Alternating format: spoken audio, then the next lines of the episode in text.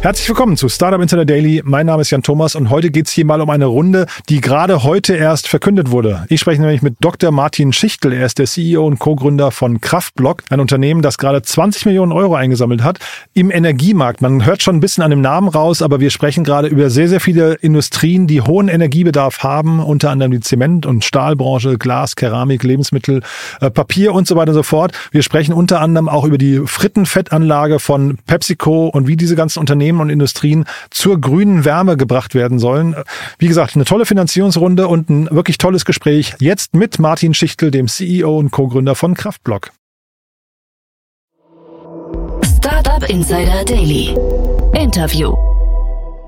Sehr schön, ja, ich bin verbunden mit Martin Schichtel, der CEO und Co-Gründer von Kraftblock. Hallo Martin. Hallo Jan, freut mich, dass ich da sein kann. Ja, toll das Versprechen und erstmal Glückwunsch. Heute announced große Runde, ne?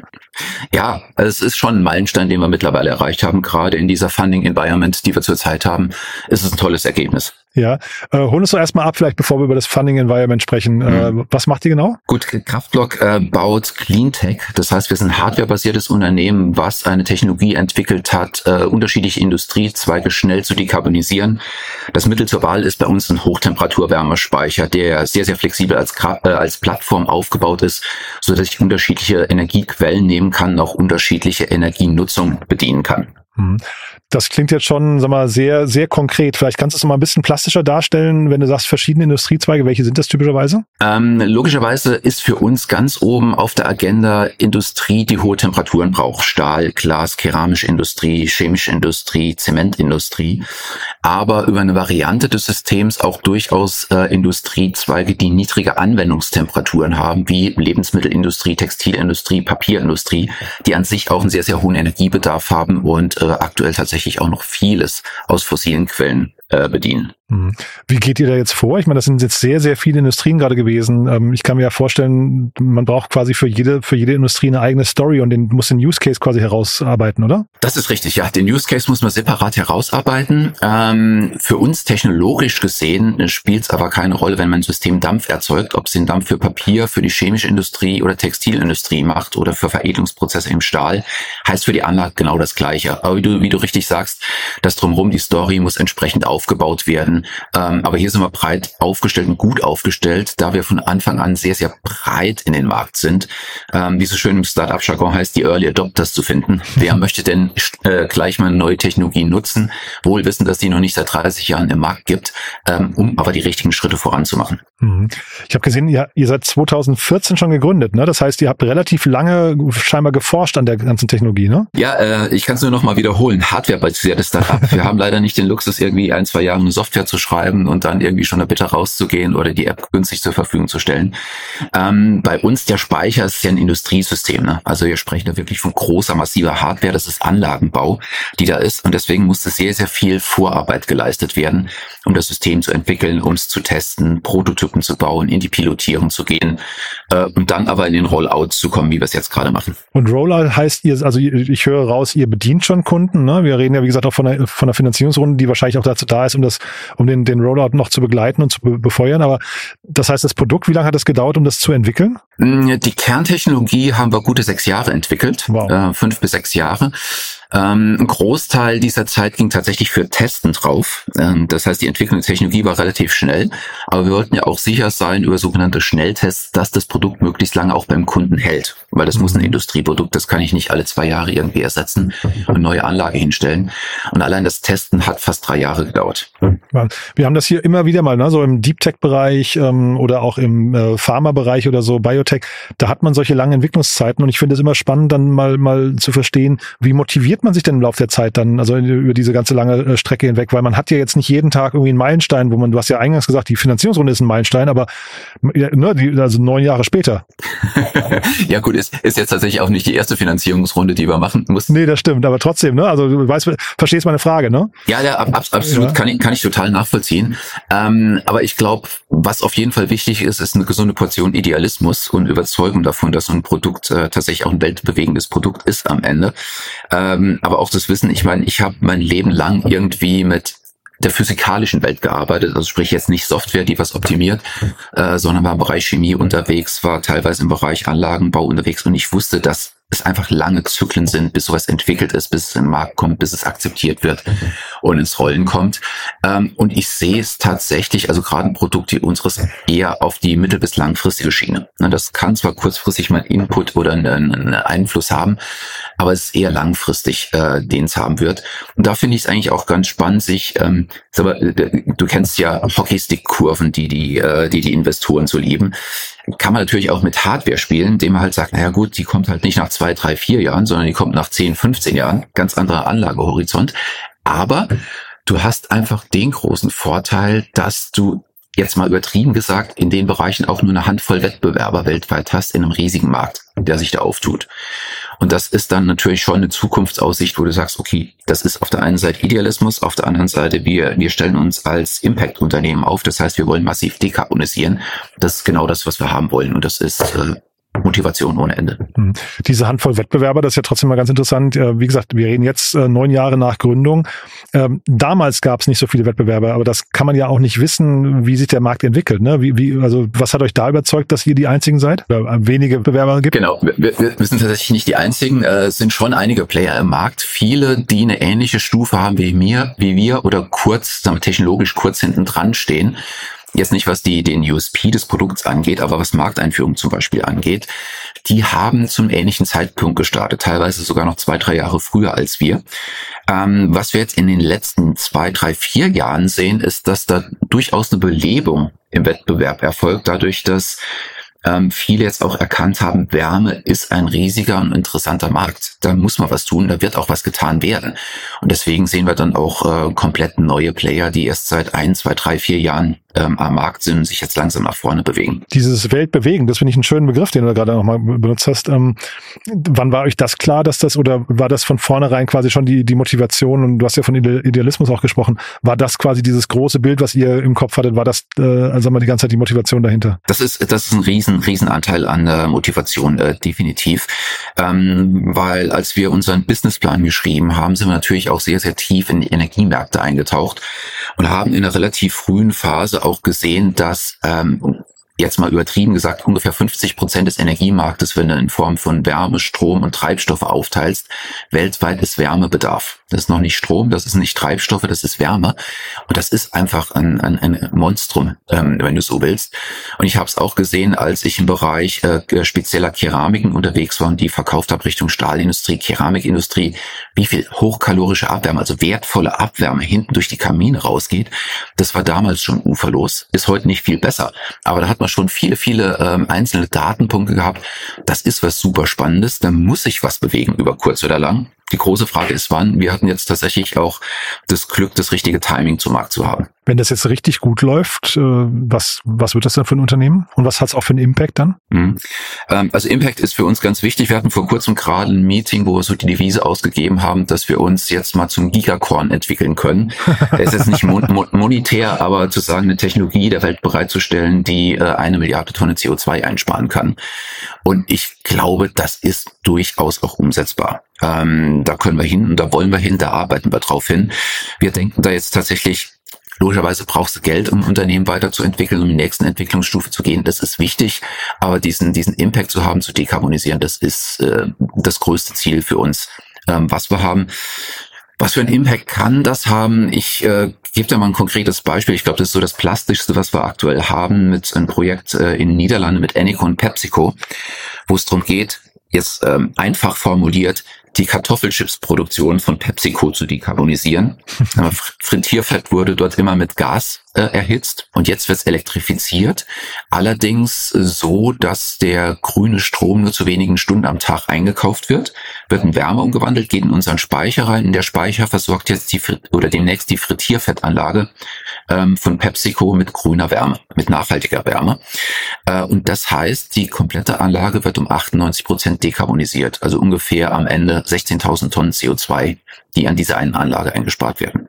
Ist ja ähm, hochinteressant, wie nah du dann dran bist an den Kunden. Ist das, ähm, ist das dann so? Kennt ihr eure Kunden dann quasi, ähm, wenn man so möchte, persönlich? Weil jeder, wir haben ja vorhin von den Use Cases gesprochen, weil man sich immer quasi ähm, mit dem jeweiligen Anwendungsgebiet auch beschäftigen muss? Ja, definitiv. Ähm, das ist so, man muss sich sehr, sehr stark mit dem Anwendungsgebiet beschäftigen, man muss sich sehr, sehr stark mit Varianten beschäftigen, mit den unterschiedlichen Use Cases beschäftigen. Mhm. Und ähm, das ist der große Vorteil, dass wir schon 2014 gegründet sind, weil wir sind mit der Idee gestartet, mit einer Vision gestartet, haben aber relativ früh schon mit Kunden gesprochen. Also A, um das Produkt für den Kunden zu entwickeln und nicht irgendwie ein Produkt zu entwickeln, was eine Top, Top, Top Produkt ist, aber was kein Mensch so in dieser Form braucht. Ähm, also bis in diesen MVP Minimal Viable Product Ansatz gewählt äh, mhm. zu Beginn um das jetzt auszuformulieren. Ähm, und deswegen waren wir sehr, sehr nah am Kunden dran. Im mhm. Bereich Anlagenbau ist es sowieso, du musst den Kunden besuchen, du musst vor Ort sein, du musst mit den Ingenieuren sprechen, du musst dir die Anlage anschauen, um die entsprechenden Rückschlüsse zu ziehen, ähm, um, um dein Produkt richtig dort zu integrieren, damit es den richtigen Nutzen hat. Ja, da haben wir sehr, sehr viel Know-how auch schon aufgebaut. Was ist denn die Hauptmotivation eurer Kunden? Ist das gerade der, der äh, Druck vom Markt oder sind es Kosten oder ist es tatsächlich so ein Umdenken auch bei den Kunden? Nee, es ist tatsächlich mittlerweile auch ein Umdenken bei den Kunden, wobei ich fast behaupten würde, ähm, es ist vom Markt getriebenes Umdenken bei den Kunden. Ähm, ich habe früher immer so gern gesagt, na gut, die Schwerindustrie, warum soll die irgendwas äh, an ihren Energieflüssen ändern, wenn sie das Gas für zwei Cent die Kilowattstunde ja, einkauft? Genau. Da rechnet sich ja nichts dagegen. Aber auch das dreht sich ja. Ne? Also man hat schon teure Gaspreise, man hat die CO2, ich nenne es mal Gebühr, die jetzt draufkommt, die ja auch in mhm. Zukunft steigt. Man hat allerdings, ist jetzt mein persönlicher Eindruck, allerdings auch den Druck vom Endkunden, und Endkunde, ähm, nenne ich einfach mal die nächsten Generationen, die da jetzt kommen, die sagen, ich will nachhaltigere Produkte haben, ich will eine lebenswerte Umwelt haben, ich will eine Reduktion von CO2, weil ansonsten wird der Klimawandel noch schneller voranschreiten. Ähm, da wird schon massiver Druck auf die Unternehmen aufgebaut, so dass man mhm. fast wirklich vom Endprodukt durch die komplette Wertschöpfung bis zu den Rohstoffen mittlerweile anfängt zu denken und dort äh, de zu dekarbonisieren. Lass uns mal über die Finanzierungsrunde sprechen. Ähm, mhm. Ist ja auch eine stattliche Riege an Investoren dazugekommen, ne? Oh ja, das stimmt. Ähm, sind, sind wir auch ganz froh, sind wir ganz stolz drauf, dass wir diese, diese Gruppe gewonnen haben, mhm. ähm, weil es wird uns wirklich einen guten Hebel geben für die nächsten Schritte, die wir machen wollen. Lass uns mal durchgehen. Ne? Also 20 Millionen Euro habe ich hier stehen. Ähm, ist äh, Shell Ventures im Lead oder ich habe es gar nicht genau gesehen, wer der Lead-Investor ist? Äh, tatsächlich Shell Ventures hat den Lead gehabt in dieser Aha. Runde. Ja. Wobei es war ein sehr demokratischer Lead, weil die anderen fast gleichberechtigt sind. Ähm, das muss man schon dazu sagen. Ich hatte den Philipp Schröder mal hier, also ohne euch jetzt die, die Runde madig machen zu wollen, ne? ich hatte den Philipp Schröder mal hier von ähm, ehemals Sonnen, jetzt 1,5 Grad. Die hatten damals bei Sonnen, hatten die auch, glaube ich, Shell dabei und da hat er gesagt, das war rückblickend eigentlich ein Fehler, weil äh, sie immer das Gefühl hatten dann, dass so diese ähm, Erdölgiganten, auch ähm, BP und so investieren jetzt gerade relativ viel, dass die da aber trotzdem eigentlich, sagen wir, diese äh, sagen wir, etablierten Geschäftsmodelle von sich möglichst lang am Leben halten wollen. Das heißt, dieser, dieser Shift hin zu neuen Themen, der ist eigentlich gar nicht, oder diese, dieses Forcieren von, von neuen Lösungen ist eigentlich gar nicht in deren DNA angekommen. Äh, hast du dazu eine Meinung? äh, ja, in, in, DNA ankommen, das ist wirklich gut. Ähm, also wenn man sich die Menschheitsgeschichte anschaut und schaut, wie viel Viren DNA, äh, wie viel Viren DNA mittlerweile in unserer DNA integriert ist, und das ist wirklich ein großer Teil, ähm, so sehe ich das eher ein bisschen. Ja. Äh, logischerweise, die kommen aus dem Erdöl- und Erdgassegment, ist gar keine Frage. Von daher ist das ihr angestammtes äh, Denken. Ähm, aber du hast auch viele, viele Menschen im Unternehmen, die was ändern wollen, was ändern. Wir sind jetzt auch nicht direkt mit Shell zusammen, sondern mit Shell Ventures, die ja äh, speziell darauf ausgelegt sind, in junge, innovative Technologien zu gehen, auch im Bereich Cleantech zu gehen, im Bereich Dekarbonisierung zu gehen. Ähm, und das ist genau das, was wir am Ende mit Kraftblock machen wollen, ne? massiv dekarbonisieren. Mhm. Shell Ventures ist für uns genauso wie die anderen, die dazugekommen sind, ähm, hat aber auch eine, eine andere Bewandtnis. Wir wollen nicht nur Geld, sondern wir wollen mit allen unseren Investoren, so hat man das früher auch schon gemacht, einen Zusatznutzen haben. Zusatznutzen kann heißen, der Investor kann Kunde sein, er kann uns Märkte öffnen, er kann uns Know-how zur Verfügung stellen, was wir aktuell noch nicht haben. Es muss irgendwie ein Mehrwert rein, außer dem Geld. Und ähm, wenn ich mir Shell anschaue oder Shell Ventures anschaue in dieser Kombination, ist es tatsächlich, dass wir an vielen potenziellen Kunden über einen solchen Investor auch deutlich näher dran sind. Na, weil die haben ja etablierte Kundenbeziehungen zum Großteil der Industrie weltweit, die bisher fossil genutzt haben, die auch die Notwendigkeit haben zu dekarbonisieren. Das heißt, für uns dorthin zu kommen, ist wie ein Schritt kürzer. Der zweite Punkt ist, Du musst natürlich ähm, auch irgendwie eine Übergangstechnologie machen. Wir werden, es, es wäre ein Traum für uns, auch für Kraftblock, ähm, wenn wir von heute auf morgen komplett von fossil auf erneuerbar umstellen können. Aber ich glaube, da brauchen wir nicht drüber zu philosophieren. Es ist einfach ein Traum, dass das so ist. Und ähm, du hast halt 90 Prozent, 95 Prozent der Welt, die noch auf dem letzten Jahrhundert läuft. Aber wir ermöglichen mit unserer Technologie einfach diesen, ähm, diesen Transformationspfad zu schaffen. Ne? Wir sagen auch Abwärmerecycling. Wir hatten eben über Stahl, Glas, Keramikindustrie gesprochen. Mhm wird noch ewig dauern, bis die elektrifiziert sind oder auf Wasserstoff umgestellt sind. Aber auch dann haben die Abwärme da. Und dafür kannst du unseren Speicher nutzen, um wieder Primärenergien auf der anderen Seite einzusparen. Mhm. Also es ist schon, ähm, ja, man muss kritisch drauf schauen. Ja, Shell ist auch wieder was anderes, äh, aber wir sehen tatsächlich den Value Add, dass wir die Technologie auch stärker im Markt ausrollen können.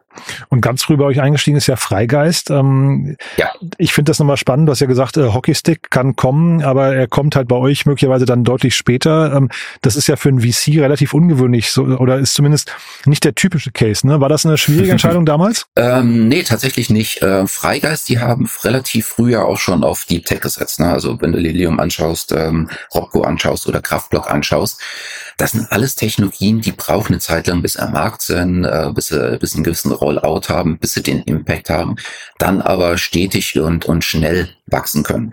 Und das war Freigeist in diesem in diesem ähm, Investitions ähm, sagen wir, wie soll ich nennen, Investitionsraum äh, schon sehr, sehr klar. Und auch alle unsere Investoren, wirklich, ob das jetzt Freigeist ist, ob das Kohlen ist, ob das die neuen dazugekommen sind, die nennen wir Impact-Investoren, jetzt nicht aus, äh, auch aus Sicht CO2-Einsparung, aber aus Sicht zu sagen, wir sind jetzt kein Fonds, der innerhalb von fünf Jahren wieder einen Exit braucht oder sieben Jahren einen Exit braucht.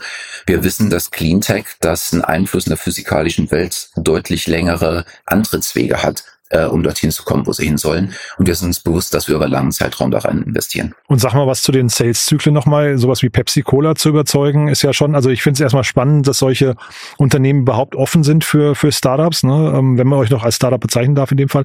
Ähm, aber ja. sind das lange Sales-Zyklen? Muss man da, hat man da ähm, unzählige Kundentermine und weil das, wir haben jetzt auch noch nicht über die Kosten gesprochen. Das, also das sieht ja schick aus, was ihr da produziert, sieht aber auch sehr teuer aus, ne?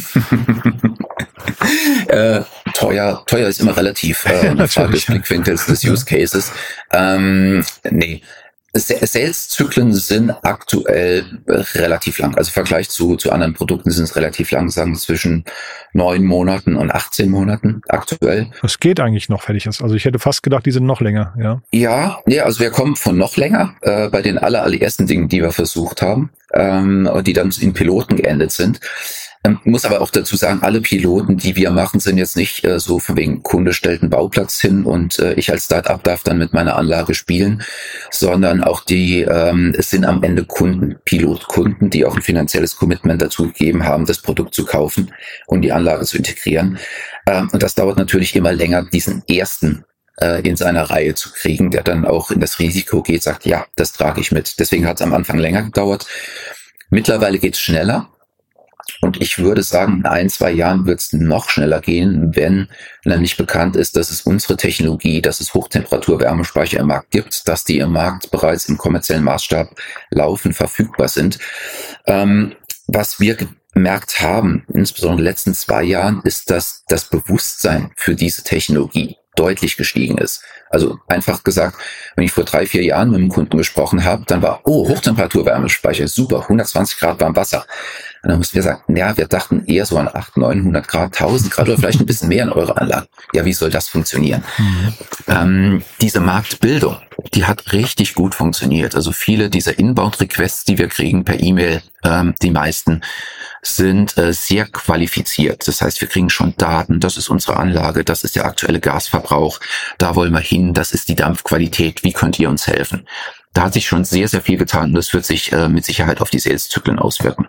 Also weniger erklären, was ist das Produkt, wie funktioniert und warum es funktioniert, sondern wie kriege ich das Produkt in die Umsetzung beim Kunden. Mhm. Vielleicht nochmal einmal zum Schluss kurz ihr als Team, als Gründerteam, ihr mhm. seid ja ein Mixed-Team. Ähm, wie ja. habt ihr euch gefunden und äh, ist das, äh, würdest du jetzt als Wissenschaftler sagen, das ist eigentlich genau die richtige Konstellation? Wahrscheinlich schon, ne? Ja, definitiv. Also ich bin ähm, auch hier an der Uni im Saarland äh, dabei in, in der Gründervorlesung beteiligt, wo ich so ein bisschen Erfahrungsberichte gebe. Und äh, gerade naturwissenschaftlichen Gründern oder Ingenieursgründen empfehle ich immer im Mixteam anzutreten, weil in dieser, in diesem Bereich du kannst als Einmann-Team, was, was am Ende kein Team ist, nicht alles machen. Du kannst nicht dein Produkt entwickeln, zum Kunden verkaufen, mit den Banken sprechen, die Steuererklärung machen, die Marketingunterlagen aufbereiten. No way. Ähm, mhm. Das geht einfach nicht. Allein daher brauchst du ein Team. Bei uns ist es natürlich super gut, weil wir uns komplementär ergänzen. Ich komme eher aus dem technischen Bereich. Susanne hat ja BWL studiert, Bereich äh, Bank, äh, Bankenrisikomanagement promoviert, war dann auch in Banken gewesen, kennt auch die Finanzierungs- und die Controlling-Seite sehr, sehr gut, äh, so dass wir da auch eine ganz, ganz klare Aufgabentrennung haben und ähm, ja im Denken auch perfekt ergänzen. Und das ähm, mhm. hat, hat seinen Charme, absolut. So nach vorne raus nochmal die Herausforderungen. Also gibt es Dinge, wo die dir jetzt noch Sorgen machen, wo du denkst, das könnte, daran könnte es scheitern oder zumindest, also Wachstum verlangsamen ist klar, das, das kann immer passieren, aber so richtig so, so, was nicht, so, so richtig große Probleme für euch, die auftauchen könnten, oder seid ihr jetzt eigentlich schon über den Berg mehr oder weniger? Äh, nee, über den Berg ist man, glaube ich, nie. Ähm, vor allem nicht in dieser Phase. Wir sind jetzt in einer sensitiven Phase drin, wo das Produkt steht, wo wir ähm, den Product Market definitiv haben, wo wir die ersten kommerziellen Produkte haben. Mhm. Und jetzt müssen wir das Ganze natürlich beschleunigen. Ne? Also wir müssen mehr kommerzialisieren, schneller kommerzialisieren, so dass wir auch diesen Impact haben, den wir uns wünschen. Weil mit einer Anlage ist es ja nicht getan, da wollen wir uns ja deutlich breiter aufstellen. Ähm, da hast du natürlich immer das Risiko, du hast es auch schon angesprochen, reagiert der Markt, zieht der Markt mit, äh, ist das Produkt mhm. zu teuer, ähm, wie verhält sich die Umgebungsvariablen? Ähm, ich, ich sag dir mal einen, einen Satz, den ein Investor gefragt hat oder eine Frage, die ein Investor gestellt hat, die ich super spannend fand und wir haben eine Stunde drüber diskutiert. Die war tatsächlich, was müsste denn technologisch passieren, dass eure Technologie in Zukunft nicht mehr gebraucht wird? Mhm. Und das war super spannend. Ja, also wir, ich, ja. wir, wir, wir mussten, wir haben miteinander diskutiert und sind eigentlich zu dem Konsens gekommen, solange es thermische Prozesse gibt, solange ich Prozesswärme habe, wird es immer, muss Wärme immer irgendwie generiert werden. Und ich habe immer irgendwelche Batch-Prozesse oder ich habe immer irgendwelche Transferprozesse oder ich habe aktuell nächsten 10, 20, 30, 40 Jahre fluktuierende Energiequellen, wo es sinnvoll ist, die Überschussenergie zu puffern, um dann einen Prozess reinzugeben. Mhm. Was uns querschießen könnte, wäre und da sind wir dann tatsächlich bei Science Fiction. Irgendjemand erfindet einen Nanoroboter, der in der Lage ist, bei Raumtemperatur Stahl aufzubauen. Ja. okay. Solange sowas nicht passiert, ja. haben wir echt keine Angst. Ja. Ja, cool. Ja, da drücke ich die Daumen nach vorne raus, dass alles so läuft, wie ihr euch das wünscht. Haben wir für den Moment was Wichtiges vergessen? Nee, ich glaube, wir haben es gut abgedeckt. Ja, nee, habe ich auch das Gefühl. Äh, sucht ihr gerade Mitarbeiter, Mitarbeiterinnen? Ja, äh, sag mal, ein Teil des Kapitaleinwerbens ist natürlich auch das Team aufzubauen. Das heißt, wir werden nächsten zwölf Monaten das Team definitiv verdoppeln ähm, auch nochmal stark wachsen. Bei uns immer gesucht komplette Bereich Engineering. Also ob das jetzt ein Konstrukteur ist, ob das äh, ein CFD-Simulationsprofi ist, ähm, elektrische Ingenieure sind bei uns immer gesucht, ähm, bauen aber auch das komplette Rückgraten der Firma auf. Ne? Also alle Abteilungen, angefangen von Financials bis Commercials äh, werden stark ausgebaut, so dass wir auf die Wachstumsphase vorbereitet sind. Da musst du, glaube ich, noch was zu eurem Standort sagen. Der ist ja nicht ganz alltäglich. Nicht ganz alltäglich. ich weiß nicht. Also sage ich jetzt mal mit dem Berliner Blick, ne? Ja. Ich, ich wollte sagen, wir sind anderthalb Stunden in Paris. Wir ja, sind stimmt, in ja. fünfeinhalb Stunden im Zug in London. Also es ist echt ein toller Standort. Aha. Nee, wie heißt du schön, mitten im Herzen Europas, im Saarland, in der Nähe von Saarbrücken. Ähm, ist natürlich, sagen wir, aus der Berliner Perspektive, aus der Münchner Perspektive, Hamburger Perspektive weit ab vom Schuss. Ja, das stimmt. Ähm, aber auch der Standort bietet echt sehr, sehr charmante Vorteile. Also wenn ich dich jetzt nach der Wohnraumsituation in Berlin frage, kannst du bestimmt auch Stunden drüber erzählen. ja, genau. Ähm, wenn du dann ins Saarland schaust, da kannst du ja locker für so eine 90 Quadratmeter Wohnung in Berlin äh, ein Einfamilienhäuschen leisten, freistehend. Hast sehr, sehr viel Wald, sehr, sehr viel Umgebung, kurze Wege Richtung Frankfurt, Luxemburg, wie gesagt, Metz, äh, Paris ist schon ähm, eine tolle Lage. Na guck mal, dann gut, dass wir über den Standort gesprochen haben. Ne? Stimmt. Ja, genau. Hast, cool. hast recht. Du, dann hat es mir großen Spaß gemacht. Ganz lieben Dank, dass du da warst. Ich drücke die Daumen und ich würde sagen, wir bleiben in Kontakt, ja? Das machen wir gerne. Vielen Dank, ja. Cool, Martin. Bis dann, ne? Tschüss. Bis dann. Ciao. Startup Insider Daily.